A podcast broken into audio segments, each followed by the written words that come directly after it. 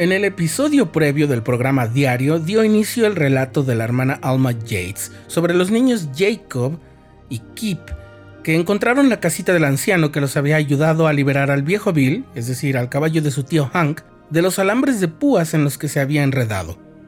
Llamaron a la puerta y salió el hombre.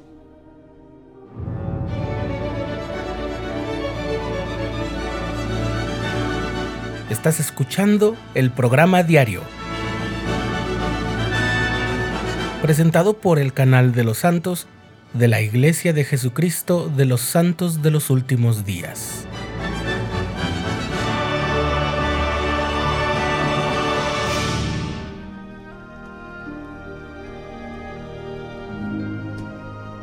Solo queríamos agradecerle por ayudarnos con el viejo Bill, dije. Sí, gracias, se unió Kip. Bill es un buen caballo, respondió el hombre los vi montar y supe que los cables estaban cortados. Tenía miedo de que se tropezaran con ellos antes de que pudieran arreglar la cerca. Hizo un gesto hacia el interior de su casa. Es hora de comer. Pasen a comer. Atamos a Bill a un poste y entramos. El anciano tenía una pila de tortillas de maíz y una olla de frijoles refritos sobre una tosca mesa de madera. Nunca antes había comido tortillas y frijoles, pero estaban muy deliciosos. También tenía una salsa especial que había preparado en su propio jardín. Al principio solo comíamos, nadie decía mucho de nada. Entonces el anciano empezó a hablar. Tenía una pequeña sonrisa arrugada y ojos sonrientes bajo sus pobladas cejas grises. Se llamaba Carlos Sánchez y trabajaba desde niño en el rancho del tío Hank. El padre del tío Hank era dueño del lugar en ese entonces. Carlos no tenía familia y el tío Hank le había dado ese lugar, aunque ya no podía trabajar mucho por su edad, de vez en cuando se paseaba por el rancho y hacía trabajos ocasionales. Era media tarde antes de que Kip y yo regresáramos a la casa del rancho. La tía Clara se había preocupado por nosotros, pero en cuanto le contamos que habíamos encontrado a Carlos, sonrió. Él es un buen hombre, dijo.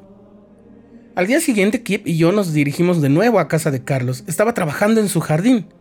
Lo ayudamos, nos contó historias de cuando era joven. Él se había ido de casa cuando tenía 12 años para trabajar como peón de rancho, primero en México y finalmente en Arizona. A mediodía entramos en su casita y volvimos a comer frijoles y tortillas. Kip y yo comenzamos a ir diario a la casa de Carlos. A veces lo ayudábamos a trabajar en su casa, otras veces nos sentábamos a la sombra y él nos platicaba cosas de su vida.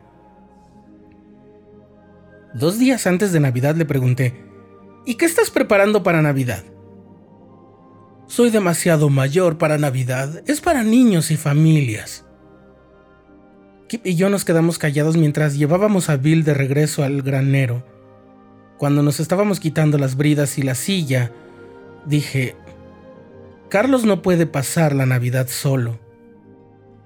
Kip asintió. Pensamos que las cosas estaban difíciles para nosotros, pero él no tiene a nadie, dijo y no va a recibir ningún regalo. Tía Clara, le pregunté mientras atravesábamos la puerta principal, ¿crees que podríamos invitar a Carlos a la Navidad? Ella suspiró. Ay, solíamos invitarlo todos los años, pero los últimos no ha venido. Dice que ya no le importa mucho la Navidad. No podemos intentarlo, suplicó Kip. Pasar la Navidad en esa pequeña cabaña no puede ser muy divertido. La Navidad es para todos. Este año podemos ser su familia y él puede ser nuestra familia.